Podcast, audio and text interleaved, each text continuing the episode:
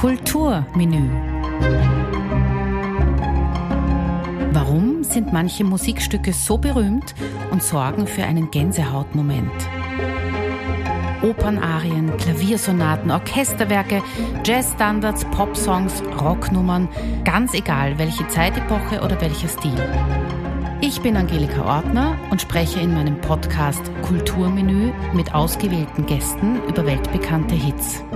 Wir erzählen über Hintergründe und versuchen der Berühmt und Beliebtheit auf den Grund zu gehen. Manchmal werde ich gefragt, warum dieser Podcast nicht Musikmenü heißt, wenn es doch nur um Musikstücke geht. Und gerade mit der heutigen Folge ist es leicht zu beantworten, wenn das besprochene Lied nämlich nicht nur als Musik, sondern auch als Theaterstück, Operette, Filmklassiker und letztendlich auch als Hotel bekannt ist. Somit ist es heute unmöglich, allein über das Lied im Weißen Rössel am Wolfgangsee zu sprechen. Rundherum gibt es wirklich sehr viel zu erzählen. Die Operette im Weißen Rössel ist nämlich neben der Drei-Groschen-Oper das erfolgreichste Musiktheaterwerk des 20. Jahrhunderts. Wie es dazu kam und warum dieses Stück heute immer noch so beliebt ist und immer wieder gespielt wird, das ist leicht zu verstehen, wenn man die Geschichte dahinter kennt. Selbige werde ich gleich erzählen. Zuvor hören wir Kurt Equilutz und Hilde Brauner mit dem Orchester und dem Chor der Wiener Volksoper aus der Weißen Rössel-Produktion 1992. Im weißen Rössel am Wolfgangsee, dort steht das Glück vor der Tür und ruft dir zu guten Morgen, tritt ein und vergiss deine Sorgen. Und musst du dann einmal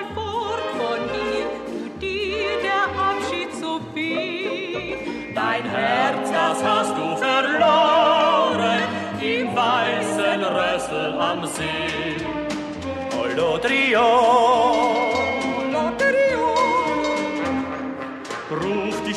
die schöne Wirtin mir willkommen zu, wird jeder Tag ihm nur zum Feiertag. Sie ist für mein Herz die allerbeste Kur. Es ist kein Märchen nur, was ich dir sag. Im weißen Rössel am Wolfgangsee, dort steht das Glück vor der Tür und ruft dir zu guten Morgen, tritt ein und vergiss deine Sorgen. Und musst du dann einmal fort von hier, tut dir der Abschied so weh. Dein Herz, das hast du verloren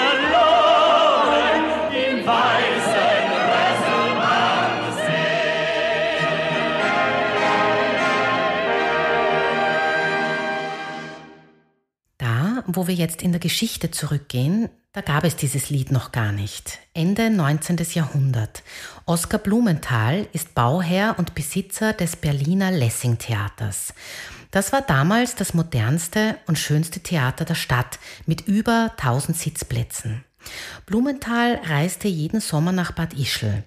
Weil er dort so oft hinfuhr, kaufte er ein Grundstück in der Ortschaft Laufen und ließ dort die erste Fertigteilvilla Europas aufstellen. Ich weiß, das gehört jetzt so irgendwie gar nicht zum Thema, aber das ist wirklich nur eine kleine Detailinfo, die aber so skurril ist, dass man sich das leicht merken kann, wenn man will. Jedenfalls, Blumenthal war auf der Suche nach einem Stoff für sein neues Stück.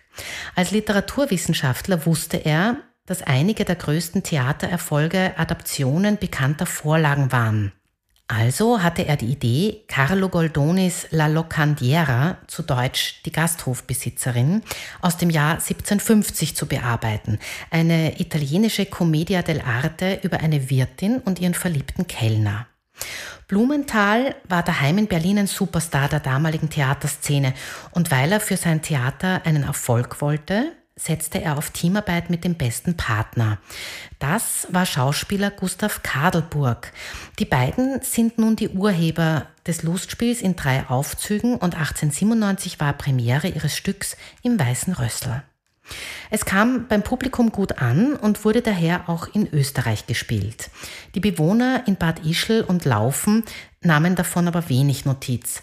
Ganz anders allerdings die Reaktionen beim Weißen Rössel in St. Wolfgang. Hier gab es schließlich das Hotel mit Terrasse am See und Dampferanlegeplatz, so wie im Stück beschrieben. Seit 1873 fuhr dort schon der Raddampfer Kaiser Franz Josef I. Und die Wirtin, also die, die echte Wirtin, Antonia Grassel, sie nutzte die Gunst der Stunde, machte Werbung für das Stück und erzählte allen, dass sie das Urbild der Theaterfigur Josefa Vogelhuber sei. Schließlich wurde 1926 der Stummfilm am Wolfgangsee gedreht. Die Hauptrollen spielten Liane Heid und Max Hansen unter der Regie von Richard Oswald. Musikalisch begleitet wurde der Film von der Musik von Werner Richard Herrmann.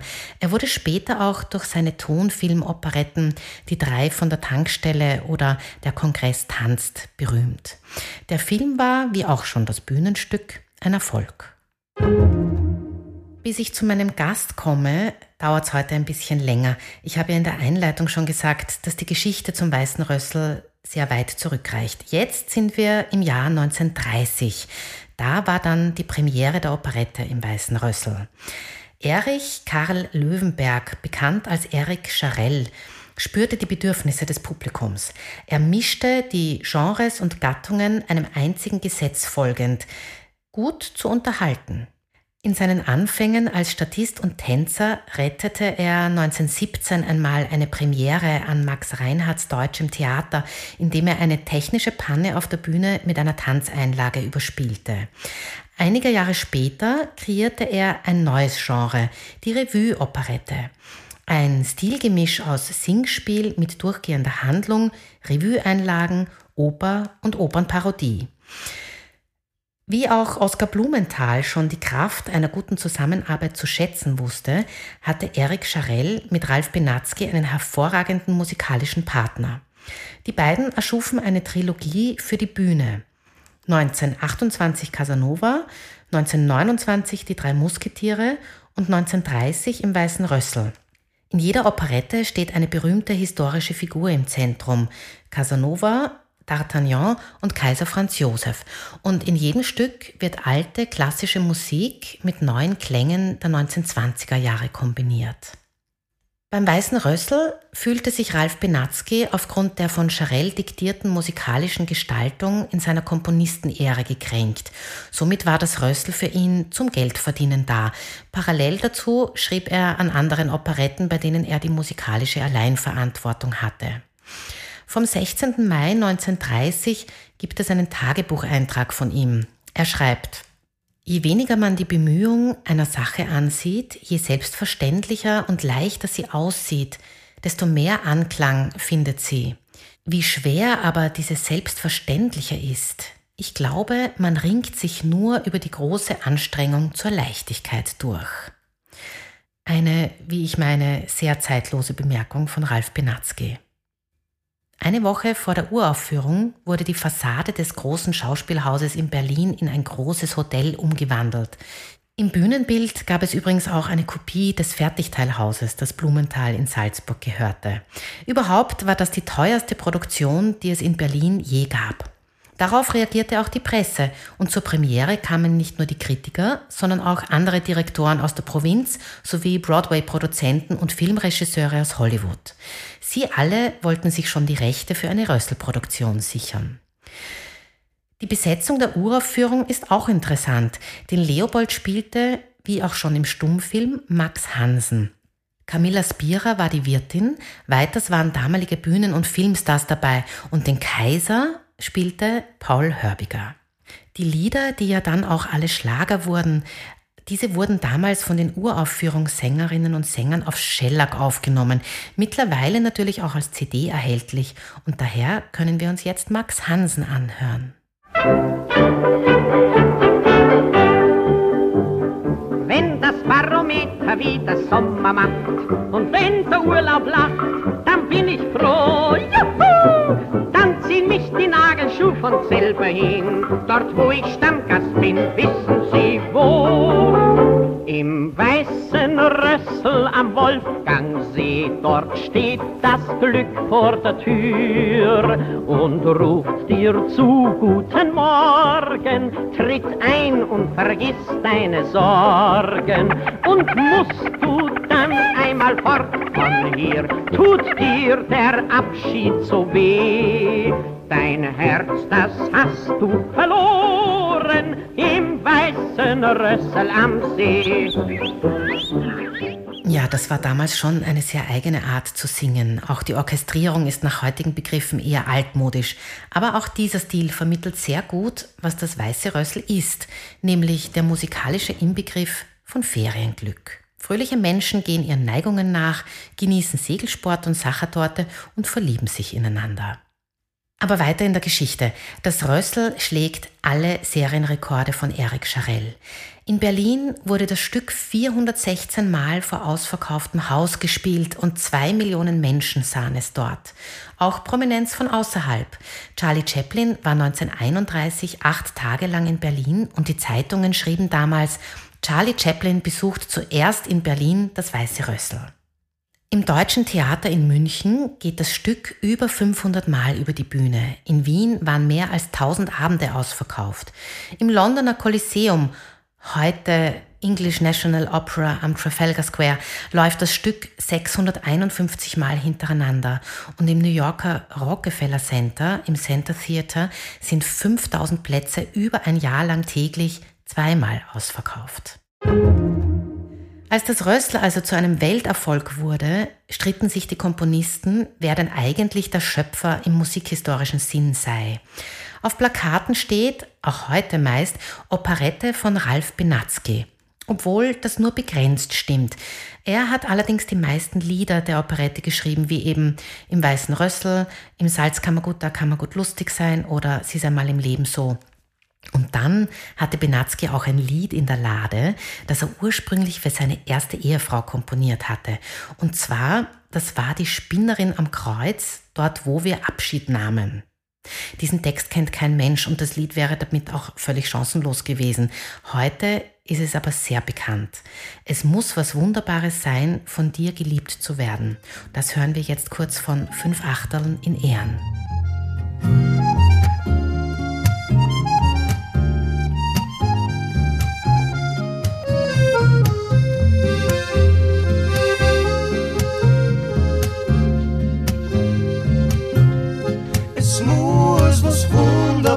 Sein, von dir geliebt zu werden.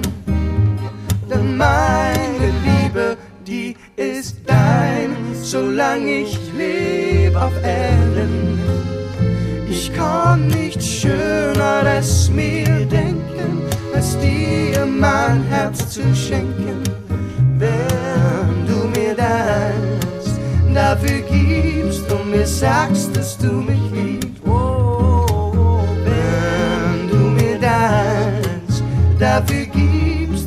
Sagst, dass du mich liebst, mm, Baby. Wenn du mir das dafür gibst und mir sagst, dass du mich liebst.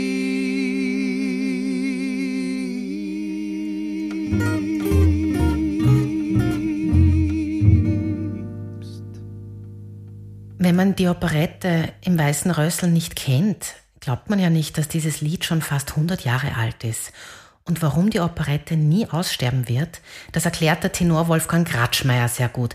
Er sagt, die Operette ist ein Glücksfall. Sie erzählt immer eine Liebesgeschichte mit starken Frauen und zeitkritischen Pointen auf unsere verblödeten Gesellschaften. Sie ist nicht die kleine Schwester der Oper, sondern die große Schwester des Kabarets. Und genau deshalb wird sie nie aussterben. Aber zurück zu den anderen Komponisten. Von Robert Stolz kommen die Lieder Die ganze Welt ist himmelblau und Mein Liebeslied muss ein Walzer sein. Stolz klagte gerichtlich Charell und Benatzky, weil er alleine auf der Partitur stehen wollte. Dies ist nur in England gelungen. Charell hatte nämlich in die Londoner Produktion das Robert Stolz-Lied Adieu, mein kleiner Gardeoffizier eingefügt. Das ist auch gut angekommen. Das Lied Zuschauen kann ich nicht hat Bruno Kranichstetten verfasst und von Robert Gilbert kommt Was kann der Sigismund dafür? In der darauffolgenden Zeit wurde das Rössel überall gespielt und für jede neue Inszenierung angepasst. 1931 gab es im Wiener Stadttheater die erste österreichische Version. Hubert Marischka inszenierte das Stück mit sich selbst als Leopold. Karl Farkasch war der Sigismund. Warner Brothers sicherte sich schon die Filmrechte für Hollywood. Für die Hauptrolle waren Bob Hope, Maurice Chevalier oder Al Jolson im Gespräch, aber es sollte nicht dazu kommen. Der Anschluss Österreichs 1938 und der Kriegsbeginn 1939 ließen das Rössel unpassend für den angloamerikanischen Markt erscheinen. Man wollte keine schuhplatternde Burschen in Lederhosen und Mädchen im Dirndl sehen. In Amerika setzte man zu dieser Zeit auf patriotische Stücke von heimischen Komponisten wie Cole Porter oder Richard Rogers. Außer Benatzky und Stolz waren die Schöpfer des Rössels jüdischer Abstammung. Somit wurde das Stück im Dritten Reich nicht mehr gespielt und verschwand im Nazi-Deutschland von den Spielplänen. Es gab auch eine österreichische Filmfassung von Karl Lammatsch.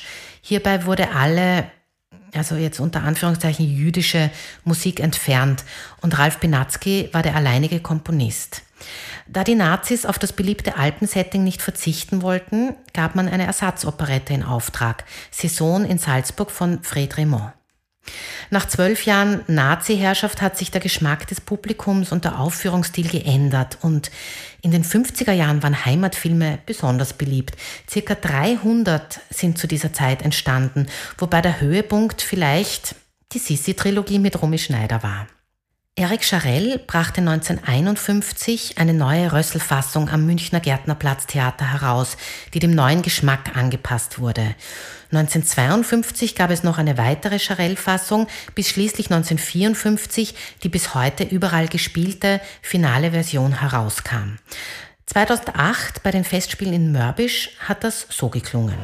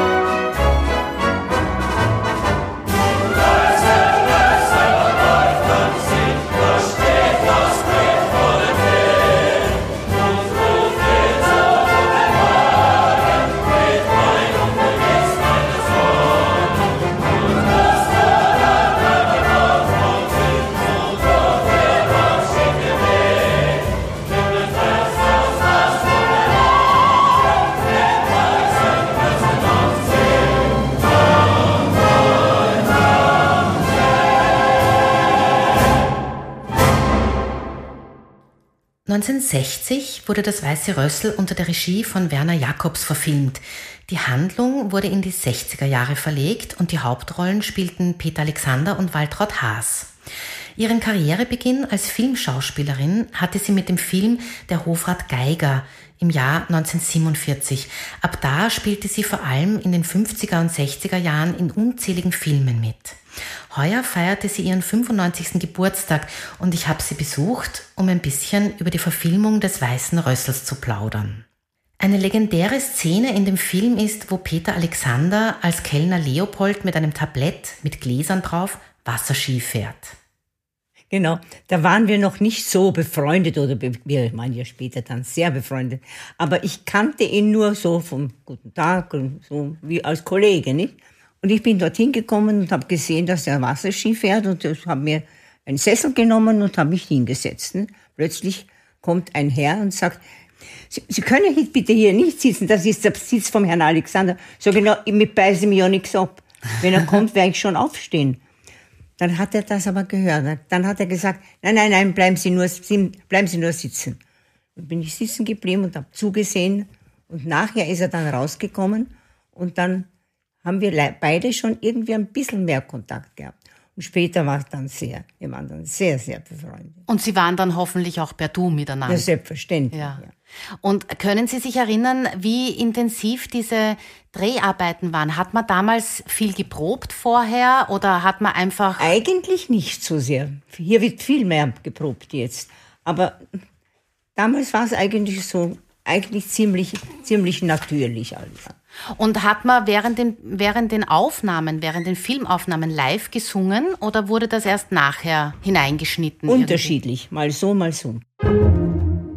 Bevor Sie diesen Film gedreht haben, haben Sie das, ähm, die Rolle von der Rösselwirtin schon vorher auf der Bühne mal gespielt oder war das im Nein, Film noch das nie. erste Mal? Nein, erste Mal. Wie ist das, wenn man so eine Rolle ganz neu macht? Sie waren so die perfekte Rösselwirtin. Das ist mir nicht bewusst gewesen, dass ich die perfekte Rösel bin. Ich habe halt gespielt, ich habe meine Rolle gespielt, ich habe meinen Text gespielt, aber äh, dann war eigentlich alles mehr privat mit Kollegen zusammen. Aber vom Film habe ich genau nach, was man von mir verlangt hat, nach dem äh, Buch, Nach dem Drehbuch, ja. Drehbuch geschrieben. Und war das nachher schwierig, auch andere Rollen zu spielen? Sie haben ja nachher auch das Mariandel gespielt, das war ja auch eine Wirtinnenrolle eigentlich. Ist das schwierig nein, dann nein, gewesen? Gar nicht, gar nicht. Es kommt dann immer drauf auf die Kollegen an. Wenn die Kollegen nett sind, dann geht das alles eins. Der Gunther Philipp, das war ja der schöne Sigismund Ja, in dem Film und der hat natürlich die lustigste Rolle von allen gehabt. War der fernab der Kamera auch so lustig? Sehr. Wir haben uns eigentlich schon gekannt, bevor wir gemeinsam gedreht haben. Aber er war eigentlich immer sehr kollegial, sehr lustig. Und ich habe mich wunderbar mit ihm verstanden. Von Gunther Philipp habe ich leider keine Sigismund-Aufnahme gefunden, aber dafür von jenem Sänger, der bei der Uraufführung der Operette 1930 auf der Bühne den Sigismund gespielt hat. Wir hören jetzt Siegfried Arno.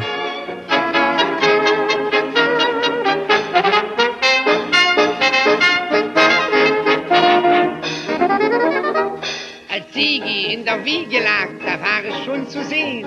Das Kind wird wunderschön, wie ein Standbild aus Athen. Die Männer wurden grün vor Wut, die Mädchen in der Stadt. Die sagten nur kein Neid, wer hat, der hat. Was kann der Siegesmund dafür, dass er so schön ist? Was kann der Siegesmund dafür, dass man ihn liebt? Die Leute tun, als ob die Schönheit ein Vergehen ist. Man soll doch froh sein, dass es so was Schönes gibt. Ach, was kann der Siegesmund dafür, dass er so schön ist? Ist nicht der Siegesmund ein süßer Kavalier? Und dass er immer bei den Damen gern gesehen ist? Was kann der Siegesmund, der Siegesmund dafür? Sehr gerne gearbeitet, auch mit Gunther Philipp. Hat immer Spaß gehabt. Ja. Haben Sie was Lustiges in Erinnerung, was der vielleicht fernab der Kameras für Schmähs oder so Naja, er, gemacht hat? er wollte immer, äh, was nichts mit, der, mit dem zu tun hat, aber er wollte mit mir immer Wett, irgendeine Wette machen. Und dann hatte er ein wunderschönes Auto, hatte er, und ich habe auch dann ein Auto gehabt, auch von derselben Firma. Haben wir gesagt, jetzt mach mal ein Wettfahren. Und ich, irgendwie habe ich es gewonnen. Und das war ihm gar nicht recht. Und er geschimpft. Also, was hast du gemacht? Das, das war ja nicht, so war es ja gar nicht geplant. Sag ich, es war nicht geplant, aber, aber ich bin eben so gefahren. Und warum bist du nicht so gefahren? Es war immer, mit Gunther war immer ein bisschen ein Streit. Ah, verstehe. Aber Nein, auch lustig nicht, natürlich. Nur, nur lustig, nur lustig. Sie haben ja mit ihm nicht so wahnsinnig viele Szenen, weil er hat den Sigismund gespielt und war ja mit dem Klärchen. Und Sie hatten die meisten Szenen natürlich mit dem Peter Alexander, aber auch mit dem Adrian Hofen, der Ja. den Dr. Siedler gespielt hat. Haben Sie mit dem Adrian Hofen auch so gut können Sehr wie mit gut, den anderen sehr beiden? gut. Eigentlich habe ich mich mit allen wirklich gut verstanden. Gott sei Sehr Dank. gut. Na, das ist ja sicher eine schöne Erinnerung Ja, auch. sicher, natürlich. Ja. 1952 gab es eine Verfilmung von Willy Forst. Ursprünglich hätte Paula Wessely die Rösselwirtin spielen sollen. Daraus wurde aber nichts, weil sie anderweitig verpflichtet war. Somit bekam die Rolle Johanna Matz. Johannes Hesters spielte den Dr. Siedler und Walter Müller den Leopold. Haben Sie in dem vorhergehenden Film die Johanna Matz vielleicht als Rösselwirtin gesehen? Nein, bewusst habe ich mir die anderen Kollegen nicht angesehen, weil ich, weil ich eben eine eigene Rösselwirtin spielen wollte. Ja, das ist interessant, weil sobald man wen anderen sich Nein, anschaut, nein, kopiert möchte- man dann. das wollte ich nicht. Ja. Na, sehen Sie, vielleicht waren Sie deshalb so die ideale Besetzung, weil Sie Ihre eigene Interpretation gemacht haben, Vielleicht, gell? vielleicht. Ja. Es ist lieb, dass Sie das sagen. Ich kann das nicht so beurteilen, aber ich, jeder spricht mich darauf an, immer auf die Rösselwirtin. Nein, sie ist eine ganz eine, eine herausragende Frauenfigur eigentlich, weil sie ja sehr Wenn ich es mir jetzt so im Film anschaue, dann, über, dann kommen erst wieder die Erinnerungen, so wie das damals war. Naja, was ja sehr untypisch war, der Film ist ja 1960 gedreht und die Rösselwirtin macht ja dem äh, Leopold einen Heiratsantrag. Das ist ja eigentlich sehr ungewöhnlich gewesen für die damalige Zeit.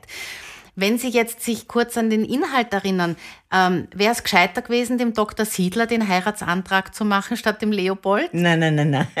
Das war schon der Leopold. Das war schon ja, der ja, Leopold. Ja, absolut. Und hatten Sie einen Mentor der, oder eine Mentorin, die Ihnen gesagt hat, wie man so eine Rolle anlegt? Nein, da war ja ein Regisseur da, der das schon gesagt hat, wie er es gern haben will. Aber es ist eigentlich sowieso immer alles ganz natürlich gegangen. Ich habe die Rolle so gespielt, wie es mir, wie es von mir herauskam, wie ich es wollte.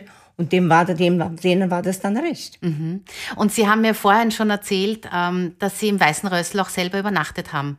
Ja, Damals schon oder später dann? Damals. Damals schon. Ein schönes Haus, gell? Sehr schön. Ja. Auf jeden Fall, ja. Ich war auch vor kurzem dort Ja. und habe mir gedacht, wenn wir eine Sendung miteinander machen, dann äh, schicke ich das der jetzigen Rösselwirtin. Ja. Was für den Film auch sehr spektakulär war, Sigismund kam nicht mit einem Auto oder mit dem Schiff beim Weißen Rössel Hotel an, sondern mit einem Hubschrauber. Wie war denn das? Jemand hat mir erzählt, dass der Hubschrauber durch diesen vielen Wind alle Blätter von den Bäumen Ja, geweht ja. hat. Ja, es war, es war, am Anfang war es schon so, dass wir alle gebeten wurden, dass wir doch ein bisschen helfen, äh, anstreichen, die, Die Blätter wieder. ja, die Blätter. Und dann haben wir das alles auch gemacht, aber dann ist dann wieder ein Moment gewesen, wo ich mir gedacht habe, das haben sie doch eh schon gehabt gerade, was wollen sie denn das jetzt nochmal machen? Also es war nicht immer einfach, aber es war schön.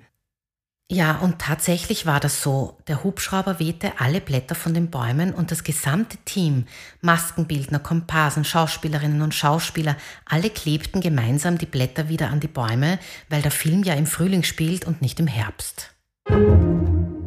wie wir dann nur mehr drinnen, innen gedreht haben, haben Peter und ich plötzlich das Gefühl gehabt, wir haben jetzt zwei oder drei Filme zusammen gemacht. Es ist jetzt aus. Und das war für uns beide schlimm, sehr schlimm. Und ich sehe mich noch sitzen hier im Zimmer nebenan, mit ihm auf einer Bank. Er hat meine Hand gehalten. Habe ich gesagt, Peter, du weißt schon, gell, da, dass das heute letz unser letzter Drehtag ist. Hör auf, ich will gar nicht sehen. Ja, sag mir das gar nicht. Aber also wir waren wirklich, na, also wir haben durch die mehrere zusa öfter zusammen sein, haben wir uns menschlich auch sehr gut verstanden. Das ist immer schön unter Ja, Kollegen, wenn ja. das funktioniert. Ein Jahr später gab es ja dann noch den Film Saison in Salzburg. Ja. Da haben sie ja noch einmal miteinander gespielt und der Gunther Philipp war auch dabei. Ja.